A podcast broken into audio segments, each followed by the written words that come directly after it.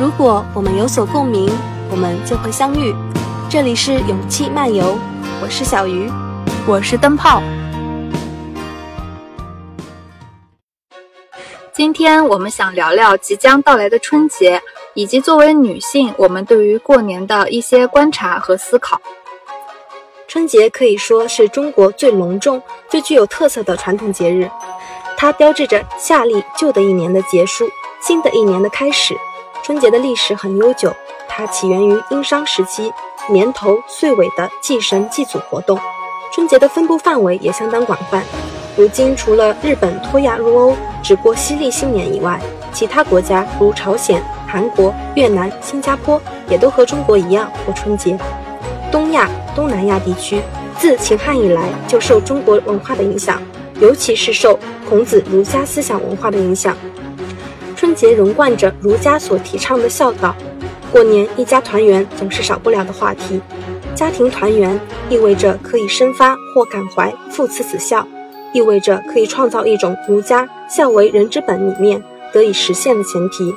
如今，现代社会的过年有了一些新的事物，比如说春运、返乡潮，中国特色的千军万马往家赶。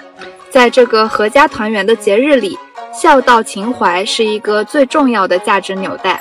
从某种意义上，它真切地反映了人们对中华传统文化价值观的一种尊崇。给老人磕头拜年。年夜饭、发红包、走亲戚等等，都有这种价值的因素在里面。像我们过年吃年夜饭，就体现了儒学里严格的等级制度的概念。家人一起坐在大圆桌上吃年夜饭，位置常常是按照辈分来做的。虽然不是很严格，然而人们却会把它当成一种习惯去遵循。这种有趣的等级制度，就符合了儒家的礼。在今天，不是为了分出尊卑，倒是在无形中体现出了晚辈对长辈的尊敬。费孝通先生在他的《乡土中国》一书中提到，中国的乡土社会中，家并没有严格的团体界限，亲子间讲究负责和遵从。对于所谓的传统和秩序，书里还说到，被教化者并没有选择的机会，他所需。他所要学习的那一套，我们称作文化的，是先于他而存在的。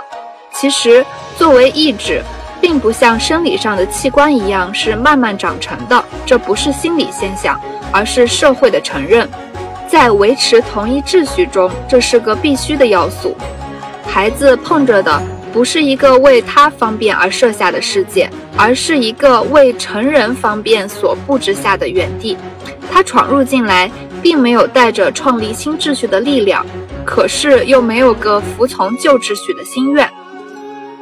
在这里，真的忍不住和大家分享小宇宙里一位听友白矮星确实喜欢可乐，在水手电台最新一期关于春节的节目里的评论，就很好的概括了这一点。从中国到整个东亚，大家族结构与家庭观念牵绊着无数人的童年。甚至借以习俗将本来美好的亲情渐渐变质。以年为例，团聚本该是一种寻找亲情慰藉的自发行为，可通过家族的观念加以强制，成为了必须的规矩后，就会无疑扼杀人的主观意志。风俗并非法度，因此绝不会适用于每个个体。在我们去尽全力以此维护家庭的集体感之余，也不妨设身处地的想想，奔波了整整一年。去以委曲求全收尾，这会是我们想要的吗？而作为女性，在如此强调家族观念与传统礼节的节日里，个人隐私变得不那么重要，人和人的界限一次次被侵占。团圆的节日里，却生出强烈的疏离感。今天的节目，我们一起聊一聊那些与当下环境、女性自我产生排异反应的传统习俗。那些被冒犯的时刻，我们该如何思考与面对呢？提到过年这个词的话，你的第一感受是什么呢？哦，我感觉现在就是进入社会之后，提到过年，真的一点都不期待了，反而会有点压力。嗯，你呢？前几年我可能会觉得，很多时候是特别焦虑的，就不管是家里长辈的催婚啊，还是关于亲戚问我年终拿了多少钱呀？这几年，嗯，更多的可能是无聊，因为我觉得过年的时候虽然会有假期，但是也不能干很多自己想要做的事。还有就是因为我每次过年，我基本上当天的话都是在奶奶家，然后我奶奶家还没有 WiFi，然后然后我只能用手机的流量去看一些电影啊、视频啊，感觉就挺无聊的。而且我们家的家庭成员也比较少，然后过年当天大家在一起也不打牌。就就在一块儿那种干聊天，我觉得很没有意思。这期选题之前呢，我在小红书里面搜索“过年最怕”，然后最高票的几个是“过年最怕问收入”“过年最怕见亲戚”，然后“过年什么最怕跟亲戚聊天 尬聊”。对，这说明大家对于亲戚的询问这一块，其实还是挺有负担的。我的话呢，就是身边也是有一些我比较恐惧的那种亲戚的。我觉得一些长辈对晚辈的关怀变成了负担，主要是两方面原因。一个呢是身份的错位，就是我们之间并没有那么亲，你顶着一个亲戚的名号问我一些隐私问题，然后我又不好拒绝，我又不好拒绝回答你。第二呢是如今这个时代社交压力已经很大了，我们平时还要跟同事相处，和领导汇报工作。过年在这个宝贵的一个放假的时间里，我就想舒舒服服的待着，然后跟真正亲密的人在一起，不想再接受审问了。嗯 嗯，不想再汇报工作了。对，嗯嗯，而且过年的时候虽然放假，但是感觉也睡不到懒觉，对吧？很早就要跟起来，跟父母收拾东西，准备去去拜年。对，然后父母还经常会念叨，然后说别睡懒觉了。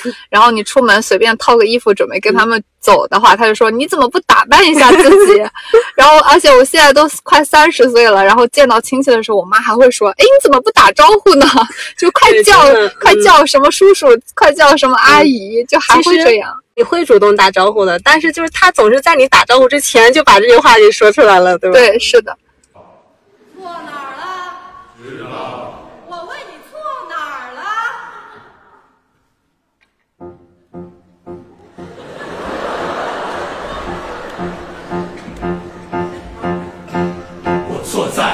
神规划太简单，还没读研就上班，没听二叔的话去他的单位当个保安。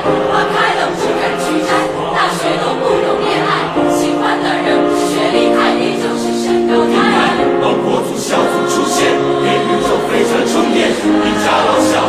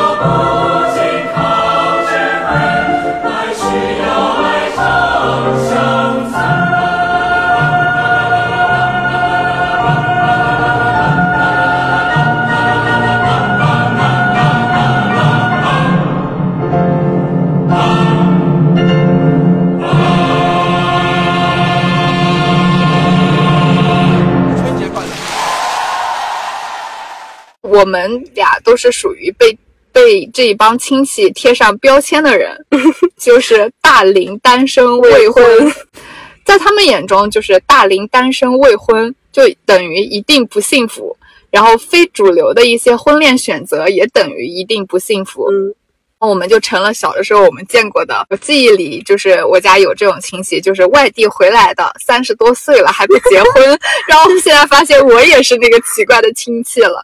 而且过年的时候就说吃饭的话，嗯我姐姐的孩子就上小学的，然后他们还会祝祝小姨，然后早日找到对象，早日结婚这种。真的，嗯，然后你就是面对就是这种直接的、间接的这种催婚的话，你是直面就是回答他们你的规划或者怎样，还是说呃当时逃避，然后用时间去换空间呢？嗯，我一般不逃避，但是我也不敢很很刚的跟他们应、嗯应应对着说。我一般就是说什么，嗯、还没遇到合适的呀。一般用这种稍微委婉一点的话语跟他们去去解释吧。对。然后我我现在就觉得就是也想开了嘛，就是没办法，他们他们说是不可能不，他们是不可能不说的。然后呢，我我要是逃避的话，其实就你越逃避，他们可能说的越有劲。然后现在都是那种，哇，那怎么办呢？我就跟着他们一起说。他们说，哎呀，你是不是眼睛长在头顶上呀？你也太挑剔了吧？我说。我说，哎呀，那对呀，我说那怎么办呢？我说，要不然那个什么姨姨叔叔，你们帮我操操操心。介绍介绍，对，我我在过年的时候还有一个，就是也是最近几年我我感觉有一点小压力的事情，就是给你的领导呀发这种拜年短信，嗯 就是你要是群发的话就不礼貌，你嗯不发呢也不太好，尤其过年就外面都很吵嘛，然后嗯大家都在聊天，都在看电视，然后你就在一个角落里，然后在那边默默地编辑短信。下次你把你编好的短信发给我参考一下。一条五毛。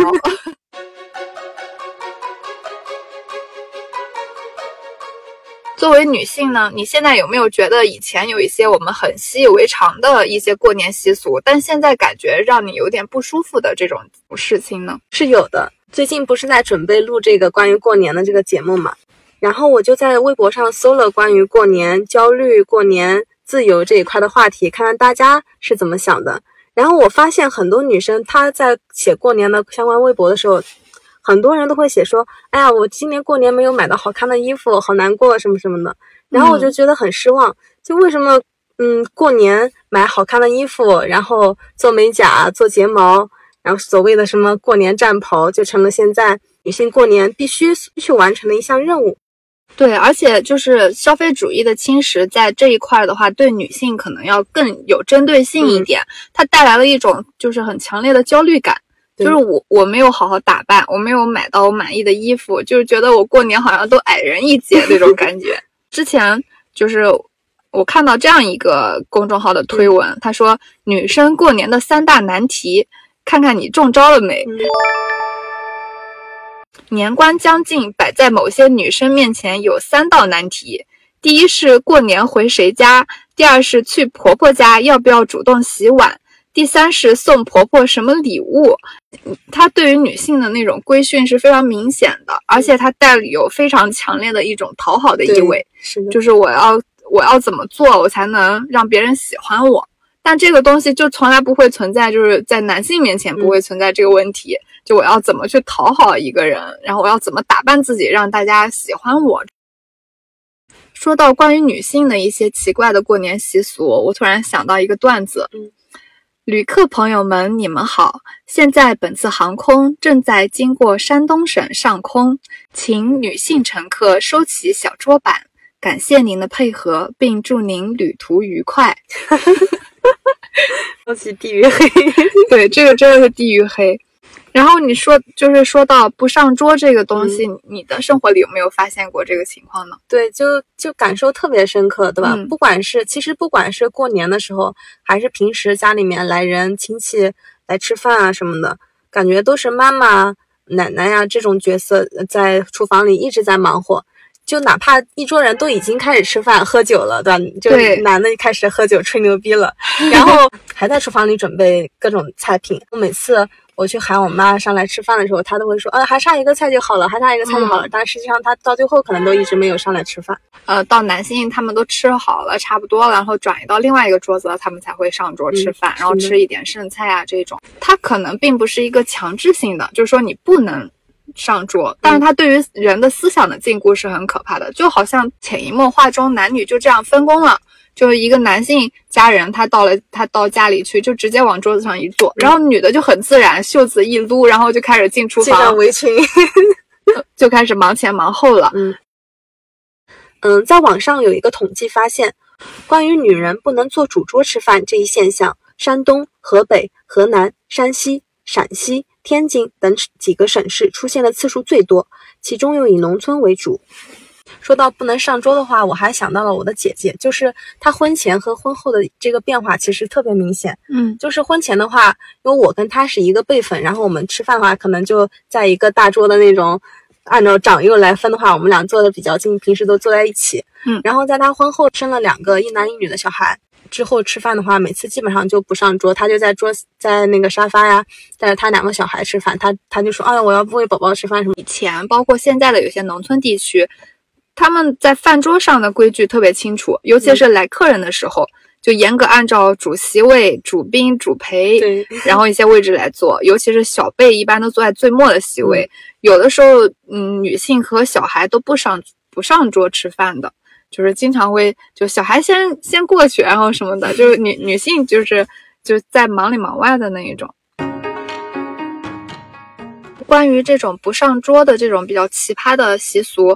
平时我们可能并不觉得，就是它在我们生活里面很明显，但是，一到过年呀或者这种节日的时候，在新跟旧的冲撞中，经常会在一些关键的时刻，像毒刺一样狠狠地戳你一下那种感觉。是的，尤其是婚后的女性，她们也会经常会面临一个过年自由的问题。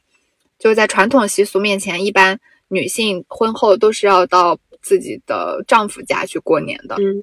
现在的年轻夫妇里面有很多都是独生子女，过年的时候他们都希望对方能到自己家去过年，所以很多女性也会思考这个问题：我为什么不能回我自己家过年呢？在古代，女性的地位比较低下，嫁出去的女儿是泼出去的水，所谓的女孩子成了外人，不能回父母家过年。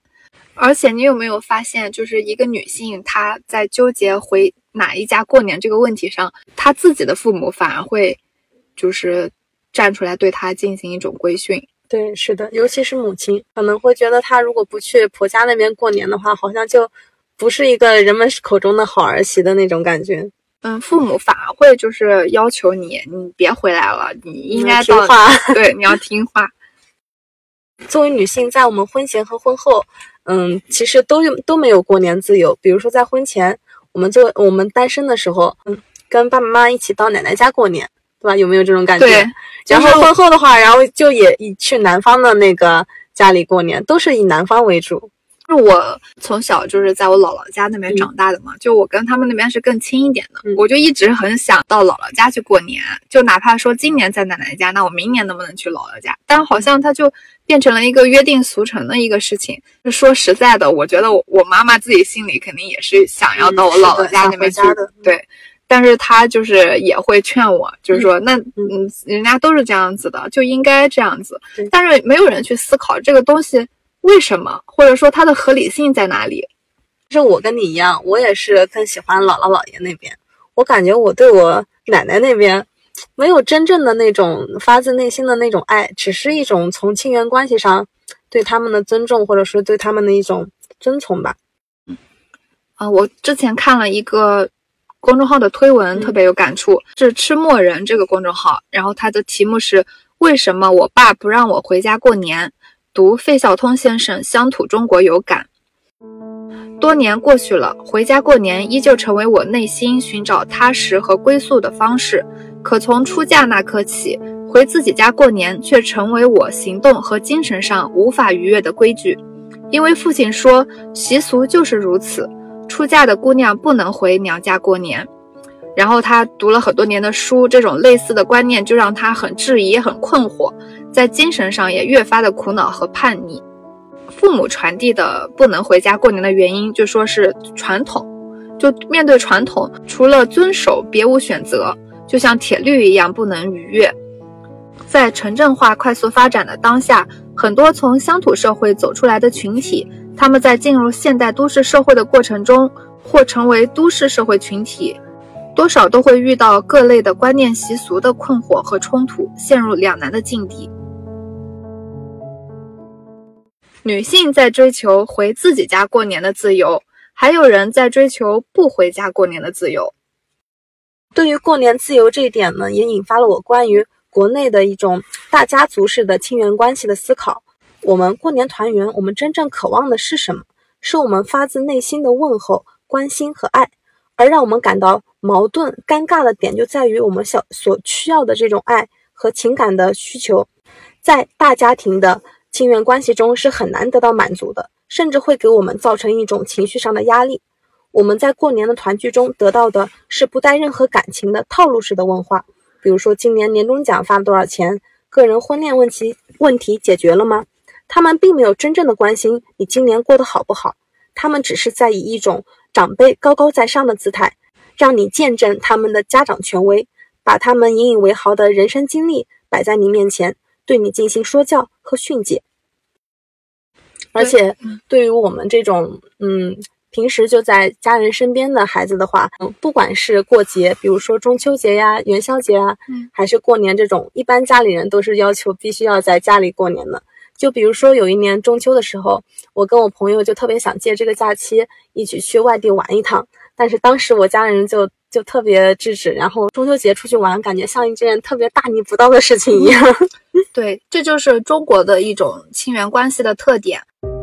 生命是自由的，唯有在这一自由的基础之上，我们所创造的一切价值才有可能是真实的。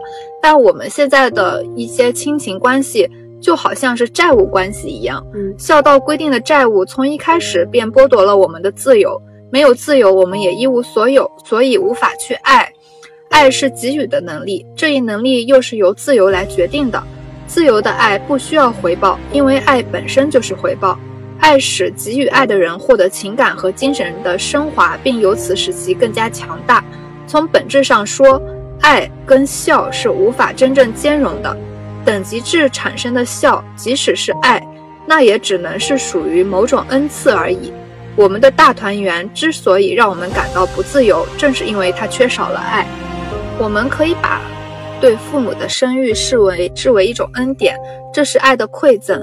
而我们的感恩也无需强制，就是我们对父母就是是应该感恩，但是我们来到这个世界上也并不是我们欠他们的，对，我们并没有要求来这个世界上，我们并不需要就是说感恩你，就是就他也没有经过我的同意就带我来这个世界上。亲子关系应该是爱的连接，而非债务的绑定，它是自由的，不是束缚的。那首家喻户晓的歌《常回家看看》。这个温情的提醒会让我们现在觉得有些不适，就为什么会有人把爱当成一种训诫，嗯就要求你要常回家 看看，让人感到尴尬的爱还是爱吗？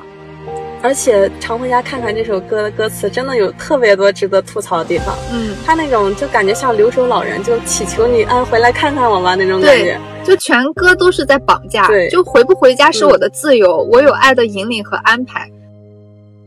就关于过年自由这一块，因为最近几年面对疫情这个特殊的情况，然后我在搜索资料的时候发现有一个儒家吧，就里面还特别有意思，还发了一条公告，儒家最新解释，就地过年不违反孝道，就特别有意思，就是就是他还要特地的去就做一个公告，怎么样才叫 遵遵从孝道，怎么样不叫 遵从孝道，就还要特地的解释。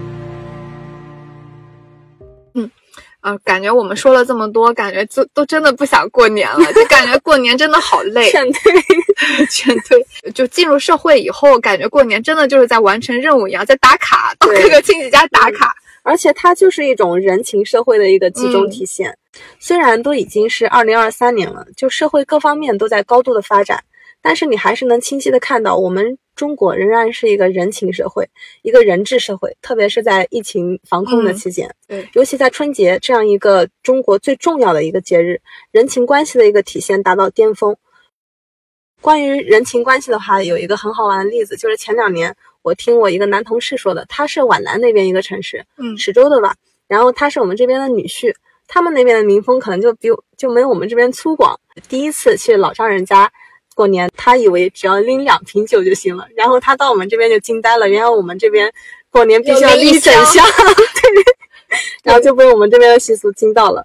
就很多习俗的东西，它变成了一种规训，就是好像就是就有一个模式，你到他家去，你必须带了多少多少东西才算不失礼，嗯，才算拿得出手。对，请客吃饭要点多少菜，对，带着大包小包，然后要去送到别人家，送礼的人要去买，要去把它嗯送过去，然后收礼的人呢，然后家里要腾出很大空间去放这一堆平时可能都根本用不上的一些烟酒啊和一些吃的喝的，搞得其实大家都很累。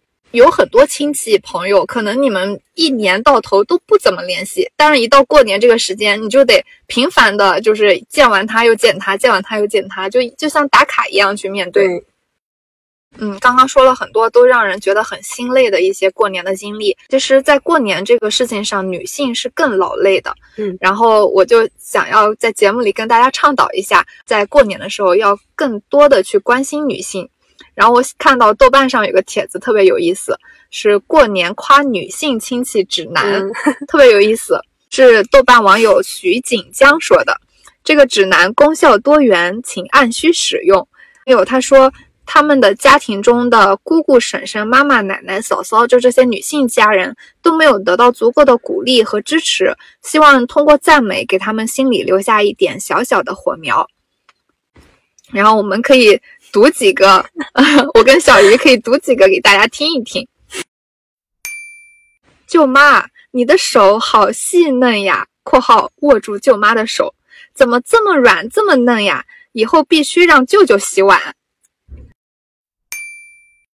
大伯，你现在怎么这么胖？这啤酒肚能看见自己的脚吗？伯娘真不容易。婶婶，好久不见，你越来越漂亮了。刚才远远看见你就被你的精气神吸引了。叔叔站在你旁边，特别像个陪衬。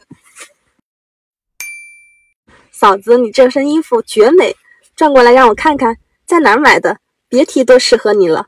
就这样美美的，别进厨房，让表哥去吧。二叔，你牙太黄了吧？是染色了吗？你少抽点烟吧。这一类就叫极限拉踩类，对。然后第二类叫道听途说类。抖音上说，中老年男性缺乏锻炼会少活好几年呢，可以先从拖地、洗衣这种锻炼做起。第三类叫乾坤挪移。嫂子，你别忙活了，我给你拍照。你今天太好看了，老妈、舅妈，你俩也来，来来来，站这里，多摆几个姿势，简直仙女下凡。没事没事，表哥、小舅有手有脚，让他们去厨房去弄。第四类叫见缝捧哏型（括号打哈欠），我都快听睡着了。你们这些老爷们的故事来来回回就这些，年前听到年后，一点进步都没有。我想听婶婶他们说。太搞笑了。最后一类叫难得吹风，话少的男人招人疼。都二零二三年了，还有男的不会做饭吗？太落伍了。哎呦，这个网友太可爱了！我觉得今今年我们就可以实践起来，而且就是你对于女性这些长辈有这样的一一些恭维的话，就是到时候他催婚可能也都 不会那么狠。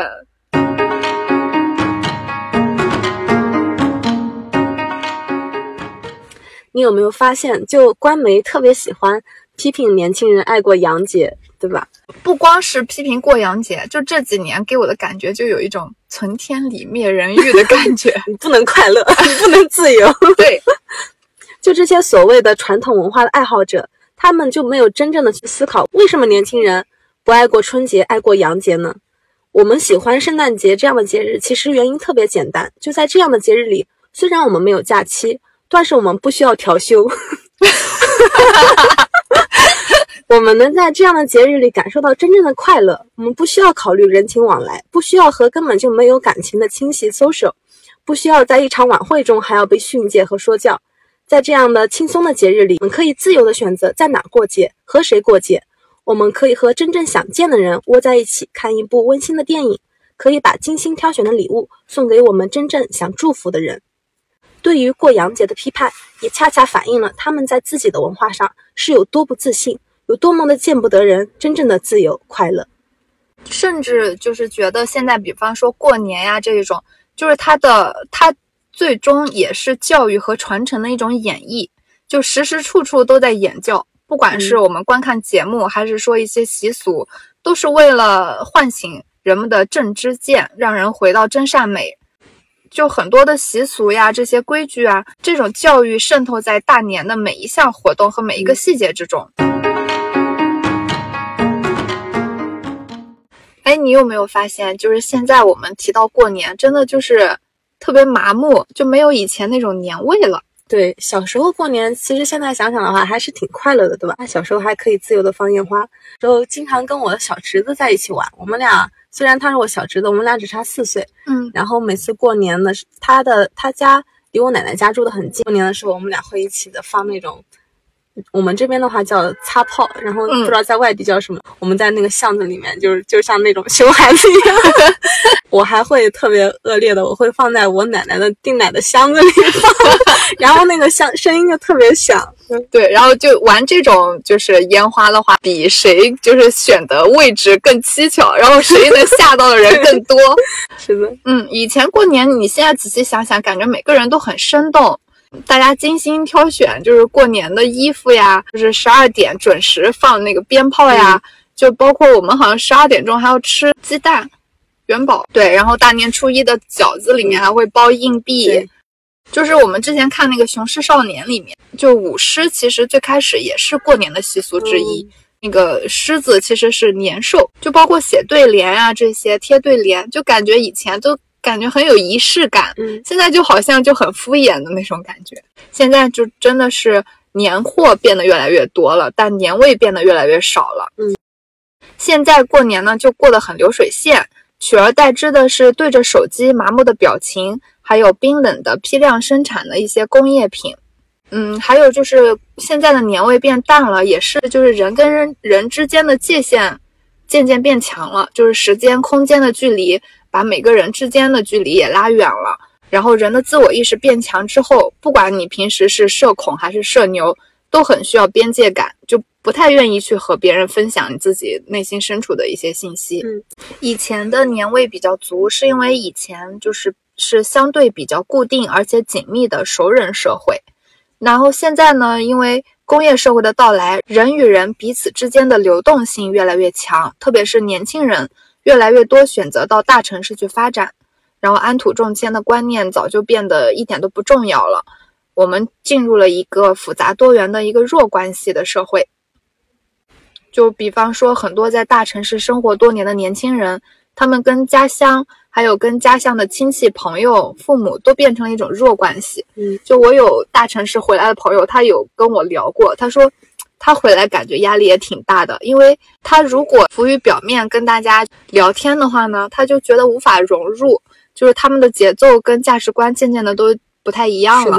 然后如果呢，他也想掏心掏肺跟以前的朋友聊一聊，就说我现在有些压力呀，或者说我有些焦虑啊，朋友会说，哎，我早就说了不要到大城市去，你回来考个公务员多好，就是一下话题也就中断了。还有一点就是。就是，嗯，你你从大城市回来，跟以前的朋友见面叙叙旧，聊一些回忆，但你会发现，其实能聊的回忆也就那么点。你一年回来，两年回来，就大家不能都老是说那些。对，就是大家没有新的内容可以聊了，因为没有共同的经历了。对，嗯，我们的上一代人，他们信奉的是群体、亲情、面子、礼节、形式。他们就很遵从这些，而我们现在在城市文明中，我们信仰的是规则至上，利益大于血缘，性别平等，婚姻自由，还有个人空间这些。过年的时候，这上一代人、下一代人集中在一起，就作为上一代人对下一代代人的那种价值观的输出、教育、批判，是最集中爆发的时机。这也让很多年轻人觉得无法沟通，每一秒都很折磨。聊了这么多女性和过年的话题，那么你觉得一个优质的男性在过年应该怎么做呢？一个优质的男性在过年的时候，首先他一定要看到整个家族里面女性的付出，不应该就是理所当然的接受，要主动的承担家务。就尤其是现在年轻一代的男性，就你不要就呃到别人家里去吃饭，然后别人直接把你推到桌子上坐下，然后你就坐下了，就不应该和以前的那种习俗嗯同流合污。刚刚我们提到了常回家看看，然后我就搜索了他的歌词嘛，嗯，然后我觉得他的歌词真的特别恶臭，我来读两句你听一下啊。妈妈准备了一些唠叨，爸爸张罗了一桌好饭。你看这句话，就是把对吧？妈妈这个形象，妈妈就变成一个很烦人的一个形象。然后爸爸张罗了一家好一桌好饭，谁说家里人对爸爸张罗的好饭？真的，我们的妈妈在准备过年或者过节这种。就我们这边有炸圆子呀，嗯，做蛋饺啊，真的要提前好久准备这些东西。对，就哪怕是像我们家，我爸是做饭的人，但是他都需要我妈帮他，就是准备材料呀，然后洗呀、切呀，在旁边打下手，然后最后功劳还全部都是他的。嗯，就对女性的付出特别的无视，对吧？甚至是把女性的付出易主。对，有很多女性做出了一些功劳，就就转移到了男性的头上。对，还有作为一个。优质男性，我觉得你在过年的时候千万不要给人上课，不要说一些离生活很远的、完完全不接地气的一些政治话题。就比方说，上到天文，下到地理，对对对对，什么俄罗斯、美国又怎么怎么样？对对对，关你啥事儿？人说多说一点接地气的东西。然后呢，同时我觉得要做一个最基本的文明人，不要在室内抽烟，到别人家去要主动换鞋。不要在别人家耍酒疯。还有一点想说的就是，呃，我们在过年的时候要拒绝一些性别刻板印象和一些辱女词汇。记忆里面有一次，就是我们家有一个小弟弟，是属于性格比较柔软的那一种。然后过年的时候，他有的时候会就是闷在一边自己玩，或者是呃爱哭鼻子。然后有的男性长辈就会说：“你你怎么一天到晚跟个小姑娘一样？”然后就说你怎么这么爱哭？我想说他爱哭怎么了？谁规定男生就不能哭了呢？然后像小姑娘怎么了？是贬义词吗？对呀，就谁说爱哭就像小姑娘了呢？这种给人给小孩带来的这种刻板的一些印象就非常不好。嗯，同时我们也要拒绝说一些辱女词汇，就大家会经常说什么小鲜肉啊，会说她很娘啊，或者说你怎么婆婆妈妈的？然后你们女人就是麻烦。就这种，我们也要尽量的避免，不要带有这种性别刻板印象。B 站上面搜过年这个话题，还考古了很多以前 Papi 酱的视频，觉得他拍的特别有意思。来，我们仨，一起唱一句：你要来吃饭就来吃饭，别吃着我家的饭还跟我闲扯淡。哎呀，姐，我一看你就知道为什么你们家孩子那么招人讨厌了。我这些玩具也不贵，也就够买三五个你们家孩子吧。是是是，他年纪小不懂事儿，你年纪大还不要脸呢。大姨，您放心，您怎么对我，我以后也怎么对我外甥。每年看到你们家这几个熊孩子，我就不想生孩子了。婶儿，让你操心了，我一定尽量早点结婚。你可一定要活到那一天啊！您别着急，什么时候您过年不来我们家，我就把男朋友带回来。妈，我怀孕了。啊，谁的孩子呀？哎呀，你看看你这孩子，你怎么那么不负责任呢？我骗你们的。虽然我还没有男朋友，但是我也没有怀孕啊，心里感觉是不是好多了？哎，大过年的你干嘛去？啊？我找我的亲生父母去。我男朋友啊死了，咱们清明再聊这事儿吧。哎，您说美国为啥还不控枪呢？关我什么事？那我不结婚关你什么事啊？为什么我到岁数了还不结婚呀？您还没到岁数呢，怎么就开始多管闲事儿了？嗨，我不怕嫁不出去，您这样的都嫁出去了，我还怕什么呀？哎呀，您看看您，来就来吧，还带那么多废话过来，我没出息，我知道，你没家教，你知道吗？您说吧，我听着呢。姑妈，要是说闲话能赚钱，您早成世界首富了。三叔，您就是生错了时代，您要是跟我一个时代，早被我们打死了。啊，我吃东西长肉，也不见你吃东西长脑子。嗯，我没不说话呀，只是我受到的家教不允许我骂长辈。哎。得亏我赚的少，我要是赚的多，您不得气死呀？您开心就好。大伯，您要是我爸该多好呀，这样我过年都不用回来了。哎呀，瞧把我大爷高兴的，五十多看着跟七十多似的。来来来，您多吃点，多喝点，别说话就行。二伯，我就是喜欢您这种大过年不给人好日子过的性格。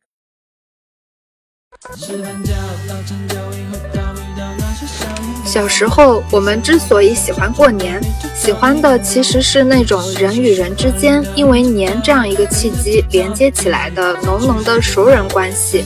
而现在，我们过年回到家，面对的是一群我们不太熟的亲戚，一群可能早就没了共同话题的初高中同学，以及三句话不离催婚催生的父母。即使在二零二三年的今天，中国还有很多上一代的人思想仍然停留在三十年前，他们停留在找工作要找国企，可以先结婚后培养感情等等这种话题上。我们作为年轻人，真正讨厌的其实是那些人，他们的精神世界不足以引导我们，却仍然要强行说教，让我们接受他们的观点。春节快要到了，希望我们所有的听众朋友们都能过个自由年。我们这期节目就到这里啦，下期见，拜拜，拜拜。勇气漫游，希望是这样一个所在，它通过声音分享日常，传播勇气，想象并落实生活的万种可能。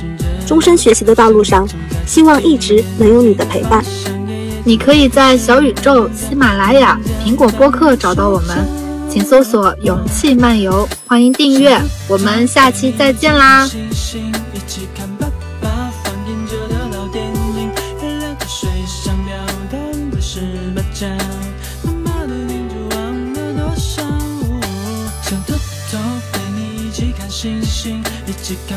爸放映着的老电影，听谁的心在跳，看谁的脸在发烧，月亮照亮着我们俩。